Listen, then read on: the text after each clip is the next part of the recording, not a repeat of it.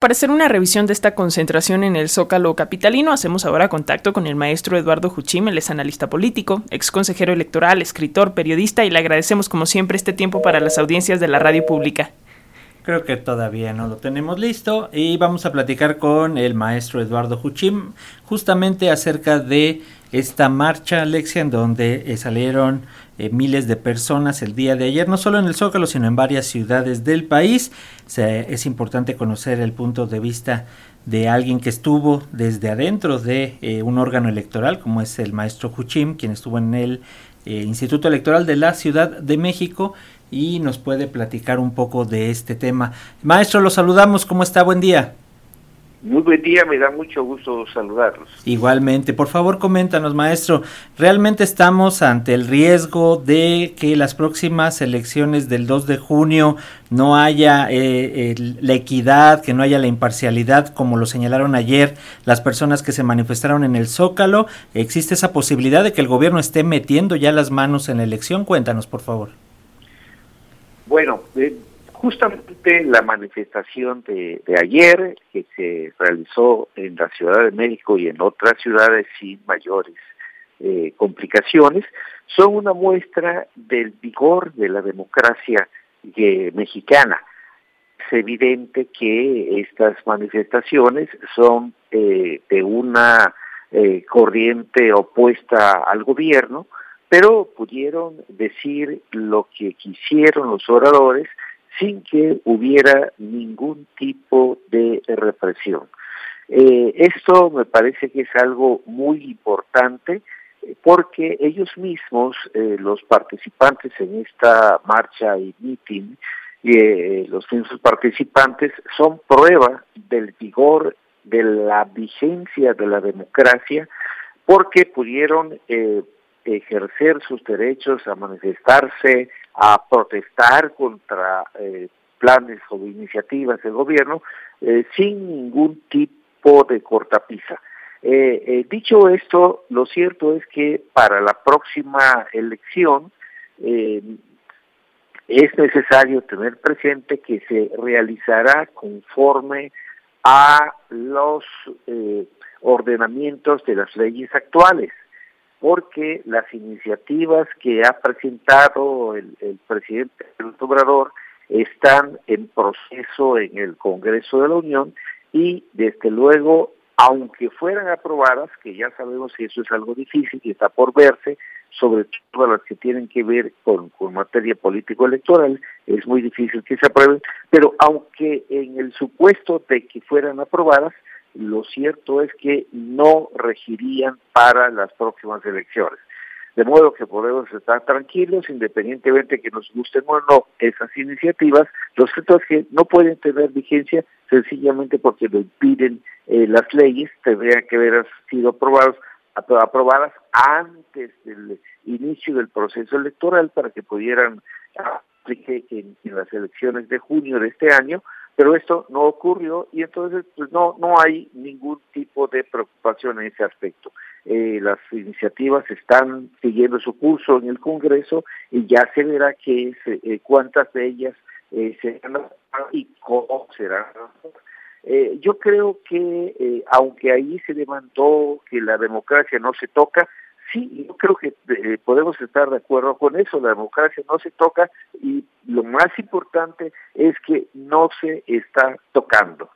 Yo creo que esta es una buena noticia para la para la nación. Es una buena noticia que esta celebración masiva de un acto político eh, eh, presuntamente apartidario sin participación de partidos, pero con la presencia de dirigentes y militantes de partidos se pudo desarrollar en la forma en que se en que se efectuó. Es una para mí es una buena noticia para la democracia, es una muestra de la salud que tiene la democracia mexicana, independientemente de lo que se piense sobre los planteamientos que se hicieron eh, en la Ciudad de México en el Zócalo. Totalmente eh, eh, con esto que, que mencionas, maestro, porque bueno, para empezar, si estuviéramos en un entorno autoritario, la propia existencia de la marcha, pues, o sea, no sería tal cual, ¿no? Pero eh, también parecería, bueno, el único orador fue el expresidente del INE, Lorenzo Córdoba, y parecería que está hablando de de dos institutos completamente diferentes, ¿no? Porque ayer decía que eh, estamos ante una eh, posibilidad de una elección de Estado, que el órgano electoral está cooptado, pero cuando él fue presidente del INE hablaba de, de un INE como un árbitro neutral. ¿Cómo ves este asunto? Yo creo que eh, Lorenzo Córdoba adoptó una posición antigobierno, antimorena, siendo presidente del INE. Eh, lo mismo que algunos otros consejeros que ya no están en el Instituto Nacional Electoral. Eh, esta, ah, digamos, actitud contraria a uno de los participantes, a, uno de, a una de las fuerzas políticas, es algo reprochable a Lorenzo Córdoba porque justamente la imparcialidad es, eh, es uno de los elementos fundamentales del INE. Y, e, y, ellos, él y, otro consejero por ahí, eh, justamente personificaron lo contrario, porque tomaron evidentemente partido a favor de la oposición. Y esto es tan malo como si lo hubieran tomado, hubieran tomado partido en favor del gobierno. Esto, esta actitud de Lorenzo Córdoba siendo presidente del Instituto Nacional Electoral, pues continúa ahora. Hay una eh, continuidad en esa conducta y la que tenemos ahora, eh, que no se manifiesta abiertamente partidaria, pero por supuesto que lo de ayer fue un acto eh, que tiene una raíz ciudadana, sí, eso no hay que negarlo, pero que tiene también una coincidencia con planteamientos de los partidos de la oposición, cuyos líderes, cuyos líderes estaban presentes en, justamente en el acto del Entonces, eh, es lamentable que, que eh, Lorenzo Córdoba, más lamentable lo que hacía antes, que siendo presidente de un órgano imparcial, tomara abiertamente, claramente partido en contra de uno de los contendientes o de varios de los contendientes en contra de uno de los contendientes. Esto es más lamentable y ahora, bueno, es una continuidad de esa, de esa conducta, nomás que ahora sí está en su perfecto derecho y no hay ningún problema para que se le eh, cuestione, eh, salvo eso, lo que hizo antes, ¿no? Pero bueno, eso fue cuestionado en ese momento. Sí, sin duda, eh, maestro Juchim. En, en, ese sentido, lo que señala de eh, que no se puede negar que mucha ciudadanía salió a las calles, la realidad es que también los partidos estuvieron eh, participando activamente. Veíamos allá dirigentes del PAN, del PRI, del PRD, eh, a, gente como Emilio Álvarez y Casa, Margarita Zavala, en fin, no sé, toda esta gente que sabemos que han estado eh, eh, impugnando muchas de las cuestiones que ocurren en el actual gobierno. ¿Por qué no decirlo abiertamente, maestro? ¿Por qué no decir, como partidos convocamos, la ciudadanía decidirá si, si quiere o no participar, o hay algún temor ahí de que realmente la ciudadanía no cree en estos partidos políticos y sienten que al ser convocados directamente por ellos, no, no tener esa participación participación, además de que toman muchos de los elementos, por ejemplo, como los colores, es decir, toman el color del INE, toman el color que tiene ahorita Xochil Galvez, que es el rosa, o sea, a final de cuentas todos esos simbolismos cuentan a la hora de una manifestación como esta, maestro. En efecto, no se puede disociar, eh, como decía yo, a pesar de que hay una presencia ciudadana, que yo creo que hubiera rechazado el aprovechamiento explícito de esta de esta marcha de concentración en favor de eh, ciertos partidos, eh, yo creo que esa parte ciudadana la hubiera rechazado. Eh, lo cierto es que es, es innegable que allí estuvo la presencia y que de, los partidos y que no puede disociarse de esa pues ese matiz partidario de, los partidos de oposición que tuvo esta esta concentración. Y bueno, también ahí hubo una eh, pues yo digo una serie de desmesuras, eh, como cuando eh, se equipara la marcha de, y, la concentración de ayer con las, los actos, las manifestaciones públicas del movimiento estudiantil de 1968. Esa es una desmesura clara que cometió Enrique, Enrique Krause, eh, probablemente contagiado por el, entusiasmo de los eh, participantes, eh, con todo derecho, insisto, de ayer en el, en el Zócalo. pero y sí también desde, desde la tribuna es, digamos, hay una cierta un cierto contraste entre las demandas que se están eh, planteando, que se plantearon, como si estuviéramos en una situación diferente, como cuando se, se habla que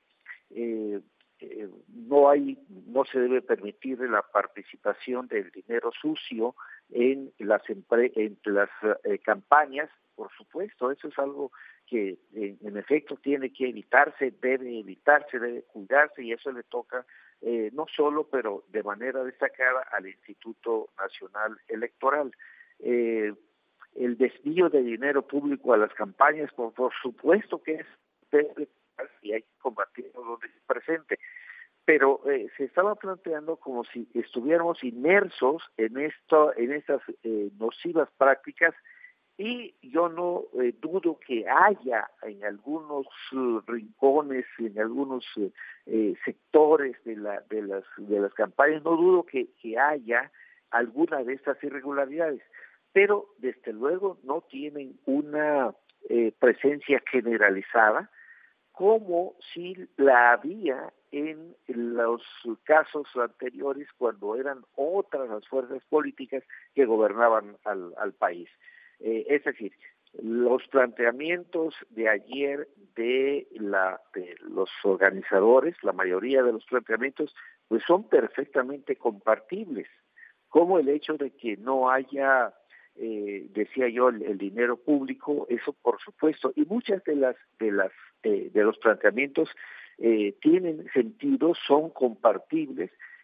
inclusive por las fuerzas del, que simpatizan con el gobierno, con las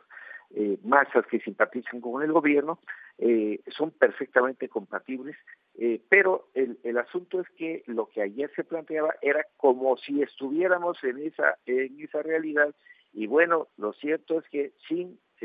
negar que pueda haber hechos como los que se planteaban, no son de ninguna manera generalizados, por lo menos no hasta ahora.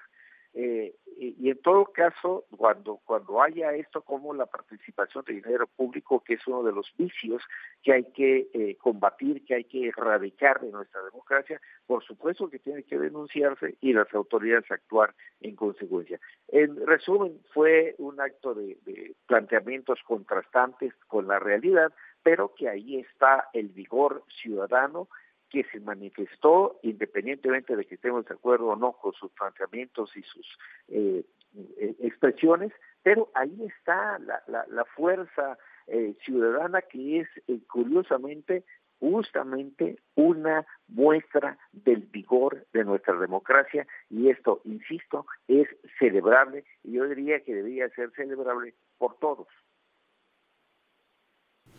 Pues ahí está. Muchísimas gracias al maestro Eduardo Juchime, analista político, ex consejero electoral, escritor, periodista. Gracias como siempre por estos minutos, estas reflexiones para las audiencias de Radio Educación. Y bueno, pues seguiremos hablando. Ya sabes, te mandamos un fuerte abrazo.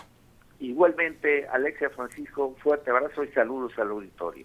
Gracias, maestro. Hasta pronto.